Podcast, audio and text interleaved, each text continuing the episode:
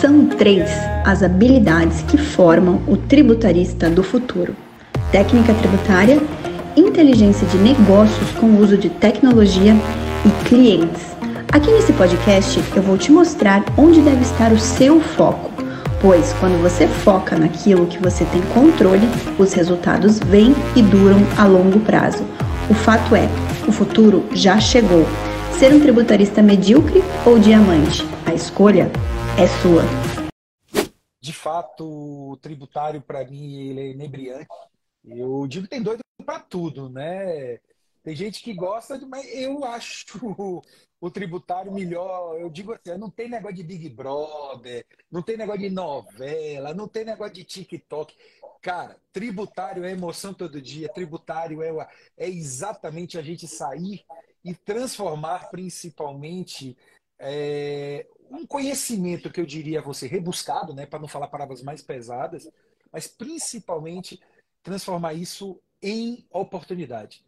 Eu tomo a minha ousadia de começar falando uma frase assim, que quanto mais eu olho para o tributário, quanto mais eu estudo o tributário, eu mais enxergo oportunidade. Eu não consigo prescindir que uma, um negócio, uma empresa, um gestor não tenha o olhar para o tributário enquanto estratégico. Por quê? Porque é o maior retorno sobre investimento que eu conheço. O pessoal não fala muito do pessoal de, de finanças, de negócio de ROI, de não sei. Vé, bota dinheiro no tributário porque ele retorna brutalmente. Essa é uma experiência, lá se vão de 25 anos olhando para isso e vendo o poder que o tributário pode fazer nos negócios, quiçá diretamente né, em redução de custos ou em pecúnia mesmo, ou no mínimo minimizando a questão, que é uma coisa um pouco talvez mais atual no seu sentido de gestão de risco, num termo que eu diria a vocês é, mais gourmetizado, compliance, né? Porque a gente fala gestão de risco, a gente pode brincar e dizer assim, né, professor? Compliance. Por que não temos atividades de compliance tão importante com esse fisco tão beligerante, né? E tão tecnológico como o atual? É, e para o pessoal que está chegando aqui, é, compliance tributário, vocês vão falar sempre muito desse termo, tá? Porque é por onde, na minha visão, por onde devemos começar qualquer trabalho dentro de uma empresa. Tá? Qualquer trabalho deve se iniciar a partir de uma investigação de conformidade tributária, porque compliance tributário nada mais é do que conformidade tributária, o que está tá dentro do nosso tema, que é consultoria. Né? Ele é um trabalho, não deixa de ser um trabalho consultivo. Né? Nós temos um, é um importante trabalho consultivo, e eu chamo de carinhosamente, né, eu chamo de abre alas do tributarista, o compliance tributário, porque para mim é, é, muito claro isso, é o abre alas, é como a gente começa um trabalho dentro de uma empresa e a partir do compliance que a gente vai justamente identificar oportunidades e mapear os riscos, né, aqueles riscos que temos que como profissionais gerir. Então, excelente, né? Muito bom começar esse bate-papo trazendo à tona esse tema do compliance, porque realmente, principalmente para quem está ingressando agora na área tributária, está olhando essa área, será que vale a pena eu, eu migrar para essa área? Tem muita gente que chega aqui da, que é profissional contábil, né? Como, como é a sua bagagem, sua experiência acadêmica, né? Sua formação. Outros são advogados, como é a minha formação acadêmica, né? Eu sou, sou advogada especializada em tributário, sou advogada tributarista, mas temos cada vez mais contadores tributaristas como já temos administradores tributaristas, economistas tributaristas e outros, outros profissionais que vêm de uma formação e olham, né, identificam na área tributária um grande campo de atuação. Porque, de fato, quando a gente fala de consultoria tributária para profissionais, é, acaba sendo uma área muito democrática, né? Porque muitos profissionais podem atuar nessa área. Mas, professor Edgar, falando, voltando aqui para para quem é da área contábil, né? Vamos, vamos focar hoje, falar um pouquinho para esse pessoal da área contábil, que muita gente chega até mim com dúvidas, né? Mas qual é a diferença? Mas eu vou, vou atuar o que exatamente dentro do tributário? Mas é área fiscal? É fazer a parte fiscal das empresas? Não é? Então, na sua visão aí, como que a gente abre, né? A gente já sabe que o tributário ele de fato tem muitas oportunidades, acho que é só abrir um jornal todos os dias, a gente já vê oportunidades aí na nossa, na nossa frente. Cada vez mais as empresas precisam ter esse olhar estratégico para a sua área tributária, mas pensando nesse profissional, que olhou o tributário, quer ver se realmente vale a pena, e pegando, trazendo a sua experiência, qual que seria assim, a primeira, né, o primeiro aconselhamento para dar para esse Se eu vou resumir, eu diria assim: não fique parado. Você está obsoleto só de ficar parado. Eu começaria por essa afirmação. Nós estamos vivendo dentro do, do universo tributário, do universo contábil, e aí eu estaria sendo até leviano de ficar restringindo a essas duas áreas mais específicas os impactos das tecnologias. Vamos fazer com muito cuidado o uso da palavra, né, tecnologia. Nós estamos impactados, nós estamos aqui fazendo um bate-papo, pessoas aqui do Brasil inteiro interagindo, algumas não necessariamente ao vivo vão interagir depois, porque é exatamente a oportunização da proximidade que este conhecimento nos traz, né? que essas tecnologias. O que, que ela provoca? Eu gosto muito de falar sobre uma ótica do que é o tributário, e você usou a palavra fiscal, eu achei muito legal, viu, Letícia? Porque ela tem uma coisa, se você pensar, perante o cipual tributário, perante o nosso manicômio tributário, né, que é o que que se fez? Nós tínhamos que fazer o cálculo do imposto. Então, uma das principais atividades, uma atividade cativa, era o quantum a ser pago. E isso remunerou uma geração de profissionais. A própria, e eu falo na, do lado da contabilidade, e a própria insegurança da maluquice tributária levou também a um universo de advogados tributaristas, o quê? Na parte contenciosa, na discussão exatamente da verificação desse quantum a pagar. Eu ainda provoco mais. Os próprios auditores fiscais, num número, numa quantidade numérica muito grande, também fazendo o que como principal trabalho? A conferência desse quantum a pagar. Então, viveu-se, vivemos um ecossistema construído em que ele viveu. Eu posso aqui, eu tenho mais ou menos 25 anos de uma carreira profissional, posso tomar liberdade que estudava e tem um contato com o tributário. Eu sou esses cabelos brancos, viu? Já me mostram minha 30 anos de carreira. E eu posso lhe afirmar que nesses 30 anos eu sempre vislumbrei esse ponto, esse, esse, vamos dizer, essa perspectiva. Vivemos uma nova era. Em que sentido de nova era? Na verdade, as coisas só se transformam como sempre se transformaram. Tecnologia. A palavra mágica, rastreabilidade, é talvez a, o grande tchan, eu brinco, e aí, para não ficar só no tributário, né, para a gente poder, quem tiver também de expandir, nós estamos tendo um impacto extremamente interessante, por exemplo, o pessoal de segurança do trabalho.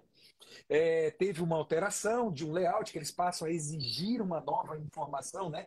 Que eles têm que fazer aqueles riscos, né? Que é o PPP, tem que passar a mandar pessoalmente. E aí eu estava num debate recente, viu, Letícia? Foi muito engraçado, porque o questionamento, eu perguntava assim: o que é que mudou da legislação? Nada. Mas como assim se mudou nada e está tendo que fazer mil coisas e o povo está no assanhamento? Mudou porque agora você é obrigado a informar. E a rastreabilidade. Antes era um papel, que na verdade poderia se passar 10 anos e nunca ter sido pedido.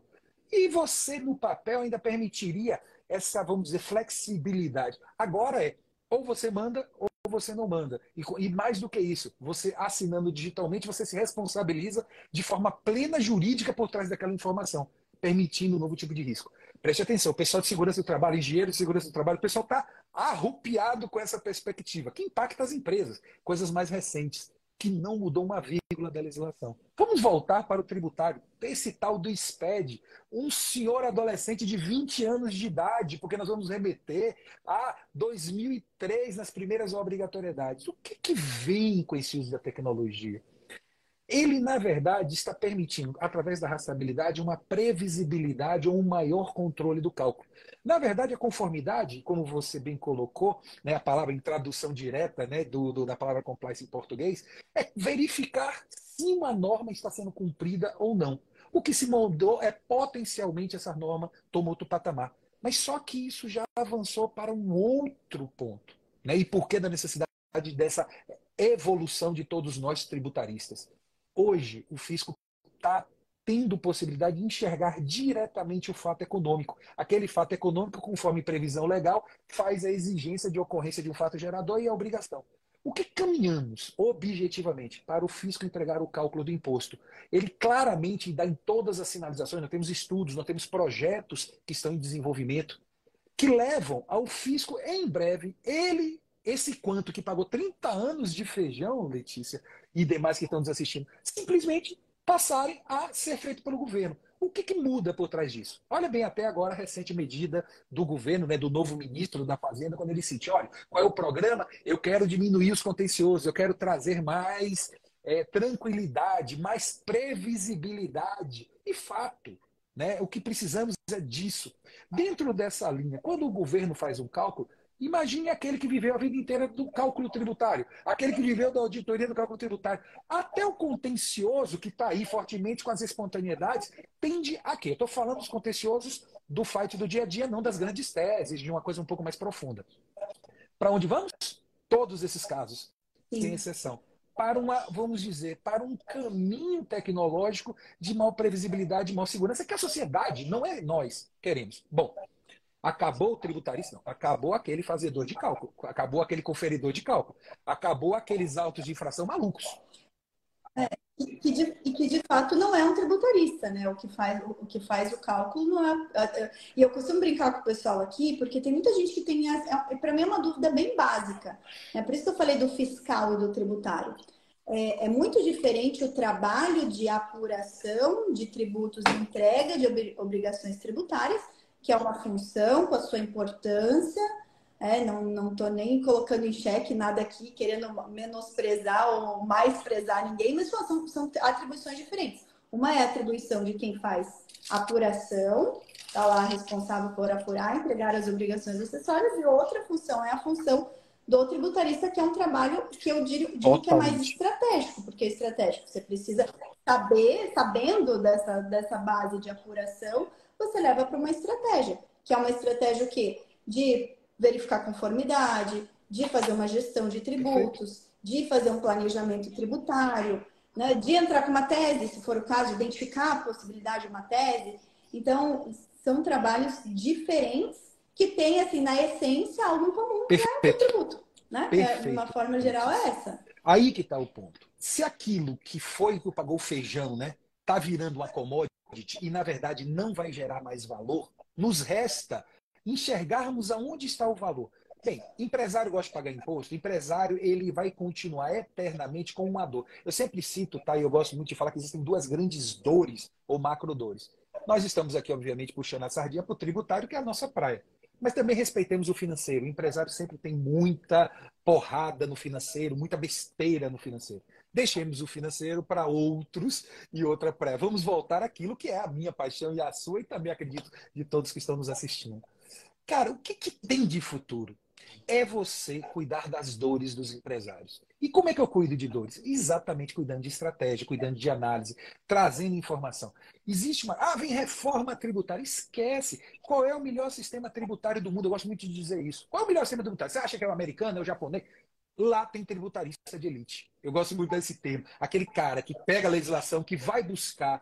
O planejamento tributário é uma coisa, uma atividade que ela vai se perdurar enquanto houver sociedade e, consequentemente, a necessidade de financiamento das atividades coletivas. E aqui eu estou falando né, de, da etimologia, do crescimento, da construção do, da, da função tributária. Longe de querer ser um filósofo. E, e, mas, na essência, enquanto houver sociedade, haverá uma forma de financiamento da atividade coletiva e a forma mais usual dentro da sociedade moderna hoje é a tributação, né? Esse recolhimento da parte para o todo.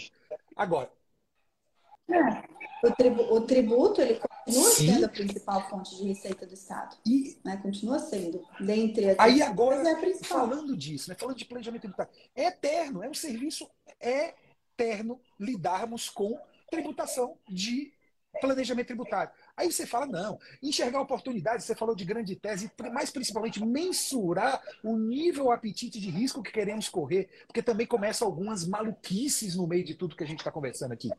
E aí que me doa, né? Que graças a Deus, o professor Ives Gandra tem uma frase, viu, lá atrás, que me agrada e ele fala, por favor, a ideia é essa, eu peço venha àqueles que eu diria a você que eu não lembro se são literais, mas a ideia eu tenho certeza que é essa em que ele fala assim: aquele que se arvora da verdade absoluta no direito tributário, ou ele é um amador, né? Ou ele é um temerário. O que, que ele quer dizer com isso? Não existe nunca uma verdade absoluta no tributário, mas existe oportunidades. O pessoal detesta pagar imposto e tem um rebanho de pessoas pagando imposto a mais do que deve. Por quê? Porque não estão se preocupando em ter atividade de compliance, de gestão de risco, de conferência e apuração, na verdade, de auditoria do cálculo tributário inicial.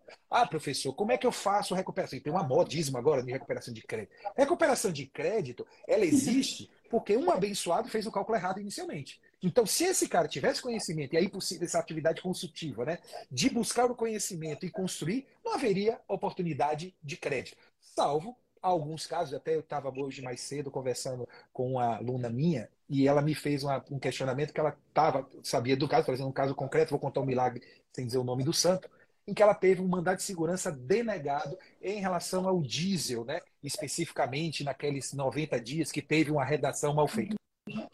Eu respeito, mas é uma tese que eu teria muito cuidado em entrar no judiciário. Eu seria muito transparente com o empresário. Porque eu, eu, eu chamaria, é uma tese mais black, é uma tese aquela mais pesada, que há talvez uma taxa de insucesso muito maior. Tanto que administrativamente já ocorreu a pacificação que a Receita está o quê? Notificando todo mundo para devolver na esfera administrativa. Uhum. Mas ainda assim, ainda é passível uma discussão a nível jurídico. A pergunta é: vale a pena para todas as situações? E é isso que a gente tem que buscar, né, Letícia? Na, na discussão, no debate, mas principalmente dividindo esse apetite a risco para com o empresário. Aí era o caso real, a pessoa estava assessorada por um terceiro que afirmava que era imperdível e foi perdida a nível de mandado de segurança. E aí vem um desgaste de relacionamento. Olha que é a parte que eu acho que eu tenho certeza que doeu mais nela. Ela tem o cliente dela, o mandado de segurança denegado, e ela agora tem, por favor, se ela tivesse se preparado e explicado que era uma tese black, né, uma tese pesada, você concorda que pô, eles decidindo correr esse risco, estaria tranquilo a denegação do mandado de segurança? Teria. Estava dentro já do Mas não foi feito. é. E é importante até, o, o professor falando, eu vou lembrando de alguns casos também que são, são interessantes, principalmente para quem é, o que, que, eu vejo, né? Essa questão de o contador, ele está muito próximo dos tributos. Então, como ele está muito próximo dos tributos, ele também está muito próximo de, de ser é, como bombardeado por possíveis estratégias tributárias. Então, falando aqui especificamente para o contador, quanto mais ele conhece a questão tributária, mais ele também pode bem assessorar o seu cliente para saber separar o joio do trigo. Por que eu digo isso? Porque eu já vi contador, aqueles contadores, eu não, não sei se cético seria a palavra bem apropriada, mas com uma mentalidade fechada de sequer ouvir uma determinada situação de oportunidade. Porque assim, eu estou na área tributária, eu vendo o meu serviço. Então, o que, que acontece? É muito comum eu, mesmo que eu fosse, mesmo que eu fosse de formação, a minha formação de base fosse a contabilidade, não é o direito. Mas eu estou sempre conversando com a área contábil. É muito mais comum eu conversar com a área contábil do que com a área jurídica das empresas, porque quem está mais próximo da, da área tributária é o contábil, não é o jurídico, é o contábil. O jurídico vai olhar um contrato, vai olhar um, mas não dentro dessa, dessa minha relação aqui comercial, eu falo muito com o contador. Então, eu já vi, eu já vi muitos contadores céticos de mentalidade fechada de sequer ouvir ou querer debater e querer entender, né? Falar, não, e, e aí a gente tem né, diversas situações que levam a isso. Ao mesmo tempo que eu vi contadores falando, não, isso aqui é maravilhoso, porque eu gosto de aprender, eu gosto de. Porque eu ouvindo, conversando com profissionais como você, eu também vou conseguir executar melhor o meu trabalho. Então, até mesmo para quem está ou dentro de empresa, está na área fiscal, é muito, muito comum a gente é, conversar com analistas fiscais, com coordenadores da área fiscal ou com próprios contadores, e a importância Muito legal que você falou. Também, e ter essa, esse interesse um pouco. Né? Mas ah, não quero ser tributarista, estou bem dito que eu não quero, não quero sair, mas tem essa, essa, curiosidade, porque você vai se deparar com isso, você vai se deparar com profissionais querendo trazer uma oportunidade. Então, como saber separar o joio do trigo? Isso você, eu achei que você trouxe uma coisa que é extremamente especial. Como não lidar com o novo e como não ter contato e como não construir, obviamente, sim, um pensamento crítico sobre isso. É, até porque eu vou ser um pouco até mais é, enfático. Você foi muito cuidadosa, Letícia. Eu diria assim: Se tu não fizer, alguém vai vir e vai oferecer ao seu, lá ao seu patrão ou ao seu cliente. Porque tá aí, é um jogo. Pode ser que o acesso não seja direto, pode ser que seja indireto. As coisas chegam. Às vezes, um cliente ele pode ter um concorrente que ele tenha toda uma, uma vamos dizer, um fight. Mas na hora de descobrir problemas ou oportunidades, eles sentam para conversar. De certa forma, eles se apoiam um no outro. Então, esta realidade de você ignorar né, o poder do tributário, considerando a oportunidade de retorno em regra, e aí, de novo, separemos os falsos profetas, separemos esses temerários, separemos esses loucos que aí, infelizmente, ah, a gente é tão lindo a gente chegar aqui e dizer, ó, oh, que ninguém vai fazer isso. Ah, vamos parar com esse tipo de bobagem é, existe uma relação que eu diria até muito próxima daquele 171 clássico mesmo. Por quê? Porque existe a ganância por parte do empresário em reduzir sua carga tributária ao extremo e é exatamente em algum momento extrapolando o conceito, talvez, de ética no seu sentido mínimo, né? Na ética é uma palavra muito perigosa, né? Mas não estou querendo discutir aquela ética absoluta ou filosófica. Mas por quê? Porque é uma oportunidade. Se eu tenho hoje uma tecnologia que leva um fisco ser, eu diria, bem animado, mais beligerante, com mais capacidade de rastreabilidade, cabe do lado de cá um conforto melhor em mensuração do apetite a risco que você vai decidir correr. Ah, o que eu posso garantir é que quanto mais você cresce, é impossível você adotar comportamentos de sonegações clássicos, como deixar de emitir uma nota ou emitir minha nota. Eu não tenho nenhuma dúvida que é, não é se, é quando. Se você for somar com atividades como de rastreabilidade, como o projeto Sinter, que está aí, que acabou de ser projeto, agora eu posso falar que já é uma ferramenta, que é a questão das propriedades registradas, o controle das propriedades registradas em cartório de forma objetiva. Se você for falar, eu até brinco, né? Recentemente eu fazia uma palestra da e aí, tu conhece alguém que vendeu no Pix e não tirou nota? E aí a gente era aquela farra que acontecia. E o fisco com 100% de acesso a todos os Pix emitidos. E não é assim, é quando ele vai mandar aquela cartinha amorosa, viu, Letícia? Eu gosto de usar esse termo, viu? Cartinhas amorosas. Porque ele faz assim: Oi, tudo bem? Apareceu uma pequena diferença aqui na sua contabilidade. Me explique. É, é, é o momento é o momento do, do, da reunião de sócios, né? O momento da convocação da reunião de sócios. Que eu brinco que assim, o fisco é o principal sócio de todo empresário, né? O principal é excelentíssimo. A gente tem que conviver isso, cara. A gente tem... Porque, na verdade, né? Aí vem de novo uma outra frase que eu amo, né? De Charles Darwin. Não é o mais forte, não é o mais inteligente que sobrevive, é o que melhor se adapta. Se a gente não tem poder de inferência no cenário, tá aqui, ó. Vamos falar, por exemplo, e de novo, gente, eu não estou falando de governo Lula, de Bolsonaro, eu estou falando do novo governo, independente de que partido, e aí me cabe uma análise técnica, tá? Pelo amor de Deus, não vamos meter política de quem é pior, melhor aqui, não. Não é a proposta da gente enquanto tributarista. Mas o governo já deu claros sinais que vai aumentar o quê? A arrecadação porque ele vai aumentar as despesas, isso já está decidido que ele vai fazer por questões sociais e não sei o que, não importa, não estou fazendo um julgamento político, ele já decidiu que vai ter orçamento, aumento de despesa. E a correção, está claro isso, já todos os discursos é o quê? De duas maneiras, aumento da arrecadação. Como ele vai fazer? Sobre duas medidas. Aumento de fiscalização, ele está adotando medidas em cima disso, e alterações de legislação de alguma forma, levando a esse incremento de arrecadação. Alguns estados adotando um comportamento até, num primeiro momento, menos, mais vergonhoso, de, por exemplo, diminuir benefícios fiscais, né? Que era uma característica muito engraçada, porque você diminui. Não, eu não estou aumentando o imposto, eu estou diminuindo o benefício fiscal, mas indiretamente estarei. Mas agora, até de uma forma muito mais, é, eu diria, enfática. Por exemplo, Estados como o do Amazonas, eu estou citando só um exemplo, gente, os meus queridos colegas do Amazonas, porque também temos exemplos em diversos outros estados, né? Aumentou a alíquota média de 18% para 20%. Né? E vários outros estados assim também encaminharam. Aumento literal do valor do imposto. Agora, uma medida que, de fato, até eu concordo no seu sentido teórico, então, como um estudioso, que foi a questão da exclusão do ICMS da base de cálculo dos créditos do PIS e COFINS. Né? Que para mim é dentro de uma havia uh, de novo eu estou colocando uma posição acadêmica minha pessoal que eu entendo se havia a lógica da exclusão pela saída não fazia sentido doutrinário. Claro que podemos discutir teses né que já é outra conversa.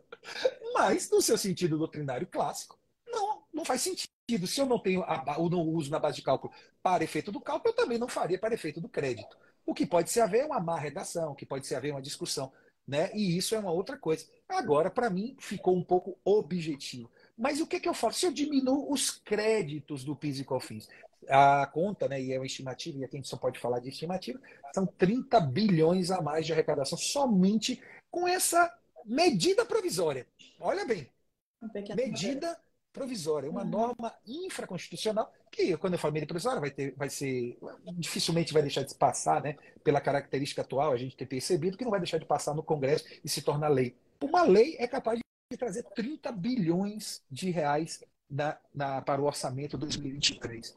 Eu acho que é isso que a gente vai caminhar. E a pergunta que eu faço é outra. Será que a gente não tem como reagir de alguma forma para que não para o impacto no seu negócio seja menor? Que não seja, né? Você não contribua menos para esses 30 bilhões, eu tenho certeza. E esse é o poder de quando você busca o conhecimento. É. Quando você busca o conhecimento e quando você age com estratégia e inteligência. E, a, ó, a gente fala de oportunidade, isso que o professor trouxe, né, de que o governo ele já sinalizou que, que a gestão e que isso vai impactar da de receita, já venho falando para o pessoal já desde de quando houve a mudança de governo e quando houve a questão da, a, da PEC do furateto. Falei, gente, PEC do furateto é, é sinal claro de aumento de carga tributária. Então, já vou hum. se preparando para um 2023 cheio de oportunidade para nós tributaristas e para os empresários em 2023 que eles precisam buscar a nós, porque senão né, precisam buscar um profissional qualificado para alinhar as estratégias, porque, de fato, vão ter, dois, vão ter esses dois cenários. Seja a fiscalização, então muitos empresários que têm que fazer o seu compliance para ver se lá no passado, eventualmente, né, não, é, mas muita gente passou por, por situações de recuperação de tributos indevidas, né? Então agora vem essa fiscalização. São várias situações que vão demandar um trabalho estratégico que muitas vezes é mais consultivo, que muitas coisas a gente resolve no consultivo, e outras vezes a gente vai precisar mirar mesmo no contencioso. Né? Então, quando o professor fala da questão da, da medida provisória, que deixou claro que o, que o, é, que, o, que o ICMS deve ser excluído da base do crédito, a gente tem que recordar que lá atrás, lá logo que o Supremo decidiu, lá em 2017, já, já havia essa. É, já havia essa sinalização do governo, ele já quis mudar o cálculo, se não me engano, foi o parecer normativo número 5 de 2018, uma coisa assim, que já, já foi, o Supremo já julgou depois. Ele falou, não, gente, está discutindo só da saída, não está discutindo da entrada. Então, cabe tese? Cabe, mas é tese. É uma, é uma tese, é uma tese que tem que se construir. Ah, o governo vai querer cobrar agora? Não, mas está aumentando carga, tem que respeitar os princípios constitucionais. Tese. Né? São teses legítimas que vão. O que, que vai acontecer lá na frente? O Supremo vai validar ou não vai? Não sei. a gente já não tem bola de cristal, mas temos indícios, pegando o passado, de construção de teses. Isso sim. Né? Temos indícios e as empresas que querem, pelo menos, é, sair na frente e né, trabalhar com estratégia vão olhar os dois lados, vão olhar a consultoria e vão olhar a parte contenciosa também.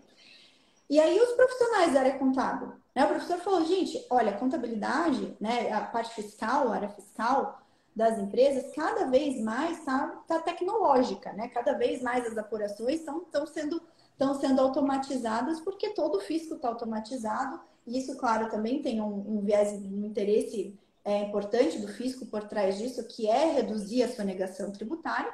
É, e até um parênteses aqui, a gente vai, vai divulgar agora, semana que vem na imprensa, o um novo estudo do IBPT sobre a sonegação tributária, a sonegação fiscal, que é um estudo que a gente faz de tempos em tempos e a gente vê essa curva de declínio, né? Então, está declinando a sonegação. Por quê? Porque a tecnologia está aí, os cruzamentos automáticos estão ocorrendo e é até bom, é positivo para o país que, que se reduz a sonegação. Só que isso não quer dizer que, que, o, que as empresas não precisem de estratégia para recolher os seus tributos de forma devida e justa, né? Correta ali para o fisco. E às vezes isso precisa de uma estratégia, precisa de um olhar, olhar de alguém que esteja estudando. Então, para o profissional da área contábil, que queira ser essa pessoa estratégica, né, pensando que a, a parte operacional, a parte ali de apuração dos tributos, que é importante, mas é uma parte que tende a ser cada vez mais automática. Né? E tende a ter, e, e tende a ter menos, é, menos visão de valor por parte do empresário. Né? Porque é obrigação. Olha, eu né? brinco, viu, Letícia? Tem que ser feito. Eu né? tenho uma brincadeira que eu faço. E aí, né? quando eu me dirijo mais especificamente a contador, né? Quando eu falo assim, eu, eu nunca vi, sabe, você pegar assim, um empresário, pegar aquela guia de pagamento, né? Que, que você, o contador do serviço, lembra aquele que é muito focado em fazer o cálculo tributário, manda a guia do imposto lá para pagar. Eu nunca vi um empresário olhar para a guia assim, sabe? Ó, imagina assim, gente, chamar a esposa, chamar os amigos, chamar os filhos. Gente, olha que guia de pagamento linda, olha que cálculo perfeito. Eu nunca vi ninguém fazer um elogio porque o cálculo. Eu nunca vi o um empresário sentar numa mesa de um bar e pegar o balanço que o contador fez da empresa dele, que pode servir de base, por exemplo, né, para escrituração contábil, base indireta para o cálculo do valor do imposto de renda né, das pessoas jurídicas. E ele fala: olha que balanço mais lindo, olha os débitos do lado de cá, olha os créditos. Eu nunca vi porque foi, foi, muito, foi muito feliz e eu lhe faço um elogio especial com esse seu ponto de vista, quando você fala que não gera valor. E vamos parar de querer brigar pelaquilo que acabou, não gera... e só vai piorar. E só vai piorar. Agora, tem tanta coisa para gerar valor e a gente vai deixar, é, como eu também gosto muito de falar, vai deixar dinheiro na mesa, não só para o empresário, mas para a gente também, com a oportunidade gigante na mão, empresários sofrendo dores imensas de lidar de forma estratégica com tributo. Há uma carência absurda de profissional qualificado no mercado. Olha, eu afirmo aqui a vocês e coloco a minha carreira profissional para essa afirmação. Não falta oportunidade para profissional qualificado. Não falta oportunidade para profissional qualificado. Você pode até viver uma época de chuva, você pode estar vivendo, né, Letícia? Às vezes, alguns desafios até de soft skills, que seja uma outra coisa. Né? Mas a chuva que eu digo, às vezes, é aquele momento de transição, de oportunidade, que às vezes a gente passa né, numa fase de vida. Mas, em regra, não falta oportunidade para profissional qualificado. Se a gente coloca uma vaga em aberto, quando o cara é qualificado, ele se recoloca com bastante velocidade. Então, o que está faltando? Consciência? Eu não sei, talvez, te responder com palavras exatas. O que eu posso falar é que aqueles que acreditam nas suas palavras, Letícia, na sua ênfase, eles têm um futuro, eu posso dizer, mais fácil para não dizer próspero, né? Porque também tem, envolveria alguns outros fatores pessoais. É, e vamos pensar assim, pegar uma linha mais de empreendedorismo, né? Para o contador, pô, vale a pena eu é, investir em consultoria tributária, investir, né, ter uma área dentro do, do meu negócio contábil focada na área tributária, não na área fiscal, vamos deixar bem separado, não estou falando da, da área tributária, né? Consultoria estratégica, né? Não fiscal. Vale a pena? É a mesma coisa que você perguntar para o escritório de advocacia: vale a pena ter uma área de direito tributário dentro do seu escritório? É, vale a pena? É tudo questão de quanto que você quer agregar de valor ao seu negócio. É, agora vai ter gente que vai querer, como tem gente que quer só fazer o tributário, não quer ter um negócio que tenha várias áreas, não quer ter uma contabilidade, uma consultoria tributária, tudo bem. Mas tem gente, não, já tem um negócio contábil consolidado, agrega valor nele. Perfeito. Agrega valor, capacita a gente, traz gente boa, oferece isso como valor a mais para o seu, pro seu cliente, mas agregue valor para o seu cliente, né? Que é uma outra dor, que deve, deve chegar para você. Ai, mas eu já faço a contabilidade, se eu for vender o tributário, o cliente não vai querer me pagar mais. Erro seu. Ai, gente, isso é tão triste. Né? Erro seu, estratégico seu. Eu diria, né, que, claro, o, o conhecimento é o produto vamos colocar assim, né? Tal qual fazendo uma analogia com a mercadoria, aquilo que você vai colocar na prateleira para que as pessoas comprem. Se você não tem um produto de qualidade, eu não vou nem entrar no mérito. E produto, e produto na nossa área é conhecimento. Ponto. Claro que junto com o produto tem que vir estratégia de marketing, tem que é vir tal. E aí já é uma outra coisa. Ah, como é que eu vendo? Olha a pergunta. Sim, tem que ter gestão, né? Tem que ver, tem que ver processo, tem que ver sistema de acompanhamento. Como é que eu vendo um produto tributário para um cliente? Cara, tem um, tem um termo, inclusive, do marketing, né? Isso é cross-sell, papai. Olha, eu vou usar meus, meus ingleses aqui, meu doutor. Porque, na verdade, é um pouco disso. Quer dizer, você tem, existem técnicas que você tem como estudar ou contratar alguém que traga esse conhecimento para você, que é uma técnica de como vender na própria base de clientes. Ah, é o que você Inclusive.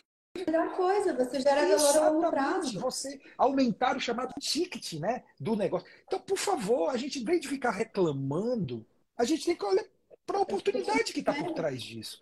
Talvez o mais difícil, eu diria, é a questão da do construção do produto. Né? A gente acabou aqui passando de uma forma rápida, mas, por exemplo, você citou, eu acabei citando também no outro momento, quando a gente fala do pessoal, por exemplo, recuperação de crédito, uns loucos aí, porque fazer recuperação de crédito precisa de conhecimento. Dependendo do nível, por exemplo, de fazer recuperação de crédito de substituição tributária, você tem que ter a nível de item. Monofásico, o que é monofásico? O cadastro de produto necessariamente não está correto. Será que está devidamente, o cadastro tributário identifica corretamente se os produtos monofásicos?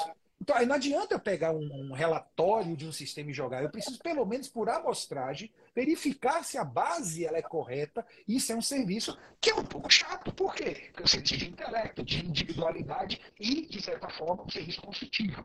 Porque você precisa da base do conhecimento. Bom, o que, que a galera faz? Muito fácil. Ô, ô, ô, ô, Letícia, eu vou falar uma coisa até que me entristece. Mas eu já assistindo mini cursos que estão aí na internet, uma pessoa fala assim: vou mandar uma planilha para você, em que, se você é do restaurante, colocando alíquotas percentuais fixos por atividade para pedir recuperação de crédito. Aí eu pergunto: um restaurante, me atendo mais especificamente a esse ponto, o mix de produto dela é idêntico? Você vende mais bebida, consequentemente mais ST ou mais comida? Não é, não existe. E você você cadastra da mesma forma? Porque a gente vê restaurante, Isso. o grande problema está então, no cadastro. Quer dizer, aí vem um doido e me vai me dar uma planilha que dizer recolha 30%, sei lá, 32% se for restaurante. Ah, se for farmácia, para, cara. E se a farmácia tiver um mix de produtos que não sejam ligados a remédio, seja aqueles outros produtos, né, que a gente chama não éticos, que tem uma característica de não serem monofásicos, que hoje né, grande parte de, de, muitas farmácias no país, elas deixaram de ser farmácias quais, quais, quais são quase mini mercados, né? Considerando sua variedade de produtos. E as pessoas estão desconsiderando essa construção de um mix. E aí depois vem uma fiscalização, especialmente no Simples Nacional, né, que o recolhimento é muito imediato, porque você consegue um ressarcimento em pequeno valor. Aí vem na tabela uma multa de 150%, porque na verdade houve o quê? Uma fraude porque você já recebeu e fez uso do, do crédito, né? consequentemente recebeu em pecúnia. Gente, e se não for isso? E se você tomar um processo administrativo, judicial e fazer uma responsabilização por trás de um ato que você só não está, de novo, medindo e tendo um cuidado da seriedade? Uma coisa que é gigante de oportunidade. E eu posso falar da minha história, né? Toda baseada no poder do conhecimento, toda e tudo que eu sou vem exatamente de se esforçar pelo conhecimento. Como é que eu não vou dizer que isso não é gigante oportunidade? a Teresa seria leviano com a minha própria história, inclusive. É verdade. É, e uma coisa que o pessoal também, é, pegando até esse caso peculiar, né, de falar, é, vamos pensar que é, é, franquia, franquia de alimentação. Então, toda franquia de alimentação, 10% do, dos itens é monofásico. Porque uma coisa que a gente trabalha, eu, eu falo assim da nossa prática, né? Uma coisa é a gente identificar uma possível oportunidade. Então, às vezes, não, eu pego um cálculo mesmo. Não. normalmente, franquia Isso 10% é, é monofásico. Então, eu vou fazer um cálculo diagnóstico para ver se vale a pena eu ir lá em cima, vale a pena rodar o trabalho completo. Então, só para a gente separar. Então, às vezes, é, uma coisa é o trabalho de diagnóstico para identificar ah. se vale a pena aquele, trazer aquele cliente para sua carteira. Outra coisa é você querer falar que aquilo ali é regra para todo mundo. Né? é regra para todo mundo, 10% vamos ali arrumar todo, retificar todos os PGDAs do, dos restaurantes. Não, aí é perfeito. Então, Fazendo analogia então... né, com aquela então discussão que da, da, redução financeira do PIS e COFINS, da cálculo de 2%, que ficou aprovado para o dia 1 o dia 2 foi revogado. Tem uma noventena. A gente tem se deparando, e existe, obviamente, um cálculo pronto para você bater o olho na empresa e dizer: olha, isso aqui é tão pequeno, vai mexer com essa tese para você, não faz sentido você mexer com essa tese. O custo. É, que não vale. Isso não vale sim, pelo amor de Deus. Então, me, me, agradeço a ressalva que você colocou. Não é isso que eu estou querendo dizer. Eu estou falando é de você constituir um documento, um trabalho. Você é pago por uma atividade consultiva de chegar e utilizar-se por uma preguiça ou até uma leviandade né, disso como uma essência para trazer, por exemplo, a finalização de um mapa de cálculo para apresentar ao fisco posteriormente. Possibilidade do contraditório e um risco muito grande, porque ele não vai ser fidedigno com a realidade. Por favor, né? Pela, obrigado pela ressalva, porque na verdade não estamos falando da mesma coisa, tá? Não, é, é até para o pessoal saber, né? Porque às vezes a gente né, faz, eu, eu falo muito, né, gente? No diagnóstico, vocês não precisam perder tanto tempo. Geração de valor. Pega uma coisa ali mais ou menos da média de mercado, calcula para ver se vale a pena. É, não vale a pena você ficar despendendo tanto tempo. Eu tava isso, acho que on, ontem, é ontem que eu estava falando com uma, uma aluna. É, que ela estava com um pouco de dificuldade nesse início, né? Então eu estava falando, ó, tem coisa que às vezes não vale a pena ser. Você quer tentar ver se acha pelo em ovo? Tudo bem, vai, tenta achar o pelo, mas às vezes não compensa, entendeu? Você quer pelo aprendizado, ver se acha, mas às vezes não compensa. Mas, professora Edgar, para a gente já caminhar aqui pro, pro final do nosso episódio, e realmente a gente vai, vai o tempo passa tão rápido quando o papo é bom, né? É, então, assim, ó, o que a gente já deixou bem claro? né, para o pessoal aqui, para que não tenha dúvida, tá? A, a ideia é que você saia desse episódio podcast, se você está na área, na área contábil e está com dúvida se vale a pena você estudar a área tributária, eu diria assim, pra, justamente para fazer um, um aumento, uma, agregar valor à sua carreira, para não sair, para não ficar com dúvida de que vale a pena. Então a gente já viu que a área tributária é uma área que tem oportunidade aí diariamente saindo ou não saindo reforma tributária, é, mantendo-se o mesmo governo, mudando o governo, sempre vai ter oportunidade, sempre vai ter. Partindo-se da premissa de que tributo é a principal fonte de receita do Estado e que o fisco é o principal sócio de todo empresário.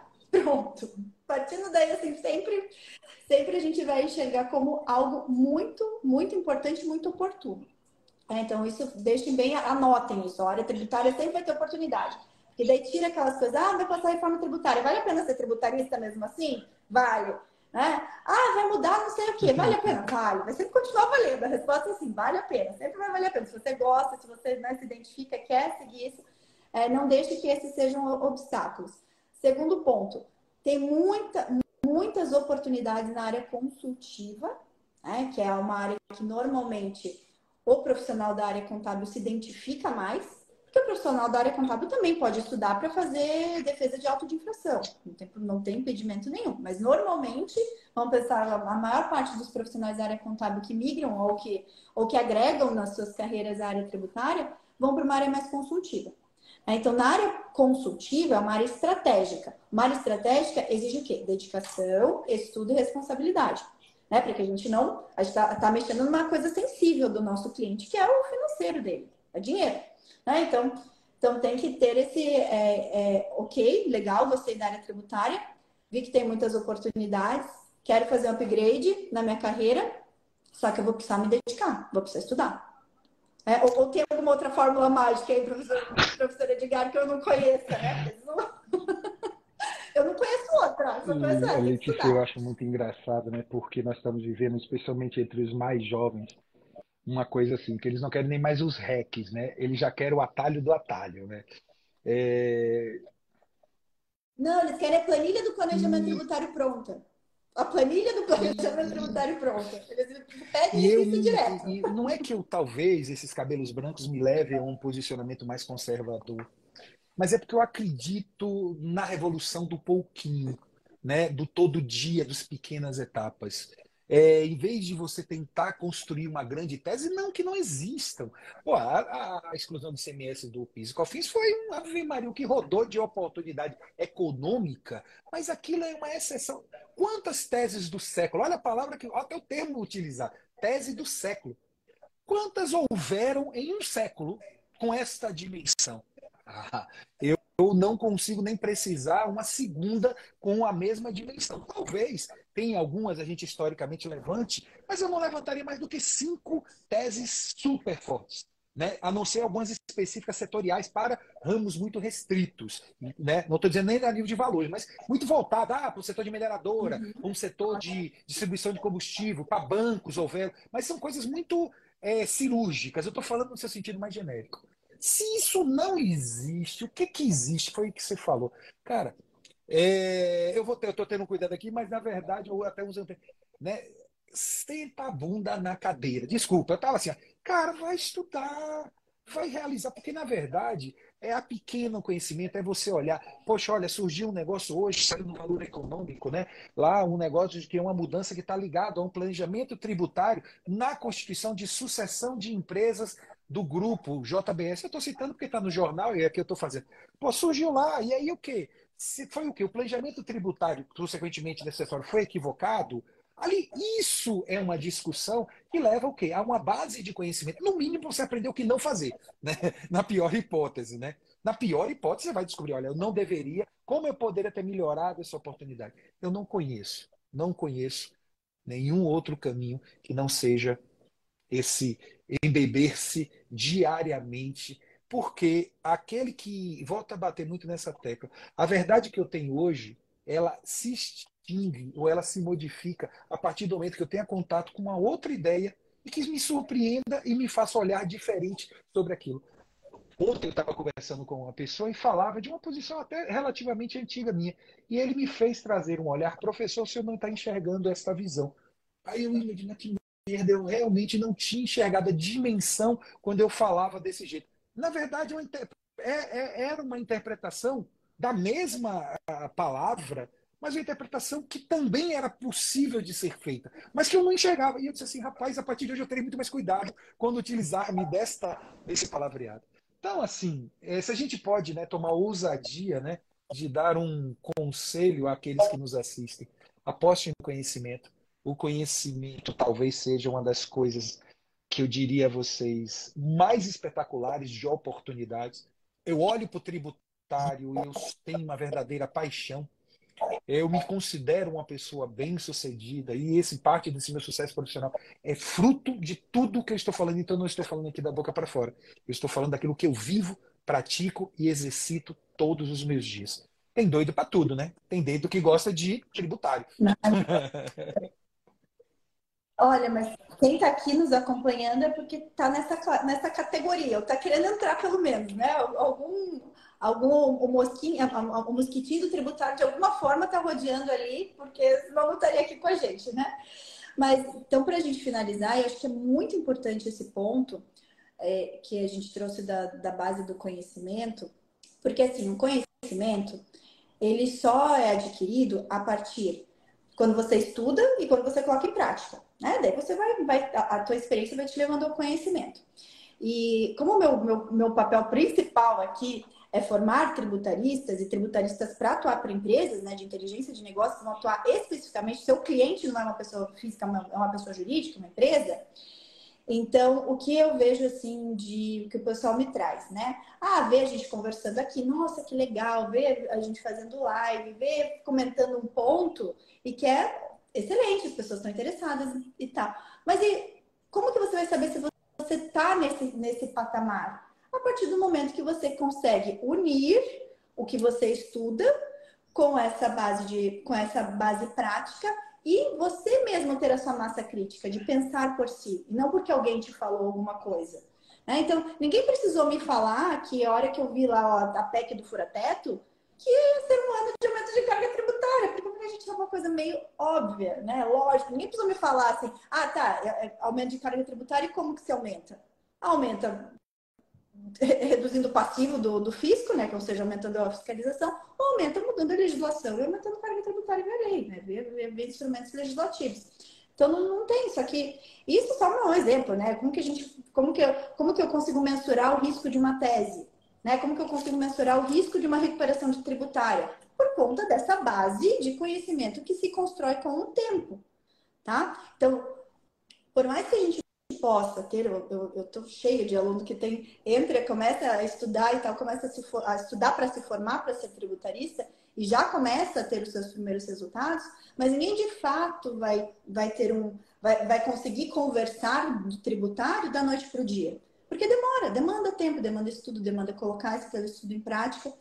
Então, se você está aqui e vendo, ótimo, é uma oportunidade, uma excelente área para você atuar, é maravilhoso é, se você está aqui é porque você gosta de alguma forma, mas tenha isso em mente, tá? Se você quer ser um bom profissional, um profissional é, que eu falo que é um profissional valorizado pelo seu cliente, saiba que você vai ter que ser um profissional sério, um profissional ético, um profissional responsável. E para isso, não, eu não vejo outro caminho que não você estudar. Né? Estudar e, e, estudar, ter aquele foco de estudo olhado pra, voltado para a prática. Né? O que, que isso que é algo que normalmente na faculdade a gente não tem quando a gente estuda, né? A gente não tem porque a gente não tá, não tá ali olhando. É, muitas vezes não, a gente não, não sabe como trazer aquilo em, em casos reais. Mas quando a gente está aqui, normalmente quem vem e se interessa por ser tributarista, é alguém que já veio de empresa, é alguém que já veio de uma área jurídica, alguém que já trabalhou em contabilidade. Então tem uma noção de negócio de uma forma. Então consegue estudar e olhar, poxa, isso aqui vai fazer sentido para essa situação, isso aqui vai fazer sentido para aquela outra situação. E é assim que o tributarista vai se construindo Perfeito. ao longo do tempo, né? Sempre estudar e a gente não para de estudar. Isso sabe também, é, é não para. Né? Até porque não, a gente parar, a gente fica atrasado, né? Não tem como. Eu vou além. Ficamos obsoletos. Somente de ficarmos parados. Ficamos. Não tem. Não. E, para identificar as oportunidades, né? É, eu falo, tá, todo mundo tá querendo ser tributarista pode ter né, os nossos propósitos, ah, quero contribuir com o desenvolvimento econômico, quero ajudar empresas, quero contribuir com uma tributação mais justa. Mas no final das contas, a gente quer o quê? Pagar nossas contas e realizar nossos sonhos, né? Se a gente está investindo numa profissão, é para isso, pagar nossas contas, realizar os nossos sonhos daqueles que estão próximos, a gente quer ter uma a gente quer ter uma, uma liberdade financeira para fazer as nossas próprias escolhas escolhemos o tributário como instrumento. Então, para isso, a gente também tem que estudar, porque as oportunidades que vamos fazer de gerar resultados para os nossos clientes e para o nosso bolso também estão no estudo, né? Não tem, tá sempre se manter atualizado e sempre estar tá acompanhando. E agora, professor Edgar, para a gente, nossa derradeira aí, eu quero que o professor fale um pouquinho mais como que o pessoal que não está conhecendo o professor pela primeira vez, eventualmente sempre tem, né? Aqueles que estão conhecendo pela primeira vez, como que pode te encontrar, aprender mais, né? ter mais acesso aos seus conteúdos, aos seus, aos seus treinamentos. Né? Então, que precisa ter muito treinamento, MBA, tem então coloca aí para quem quiser saber mais. Né, de dar esse espaço e obrigado, mais mais nada, mas entra aí no Prof, né? Estamos aqui junto, Prof. Me segue lá, a gente está sempre divulgando. A gente tem um MBA em contabilidade, compliance e direito tributário, com alguma jornada de conhecimento aí de alguns alunos, especialmente voltado, né? Essa área contábil tributária. Assim vão mais de 250 turmas ao longo de 10 anos. É uma honra, né? Quem quiser, mas assim, me segue, como eu falo, vamos aqui nas redes sociais, eu estou aqui, estou no LinkedIn, e o que eu puder de alguma forma contribuir no dia a dia, gerando esse conhecimento e esses aspectos. Assim, hoje de manhã eu já estava fazendo uma live, agora eu estou tendo essa honra junto com você.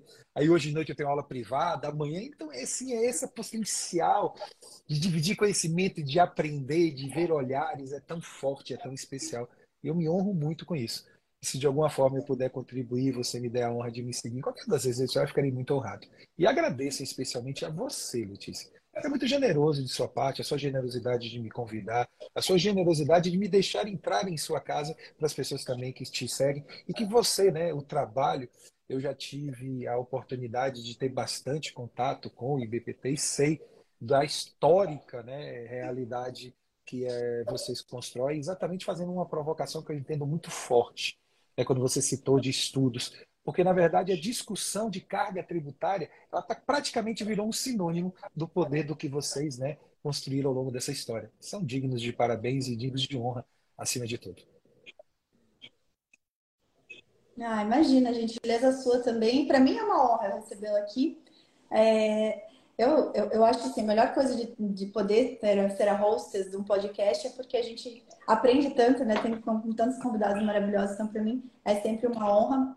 E fica aí, é, todos ficam intimados a seguir o professor Edgar Madruga. Quem colocar ali Edgar Madruga no, no Google também vai achar o site, tudo que o professor faz, é um trabalho incrível também. Parabéns, professor Edgar.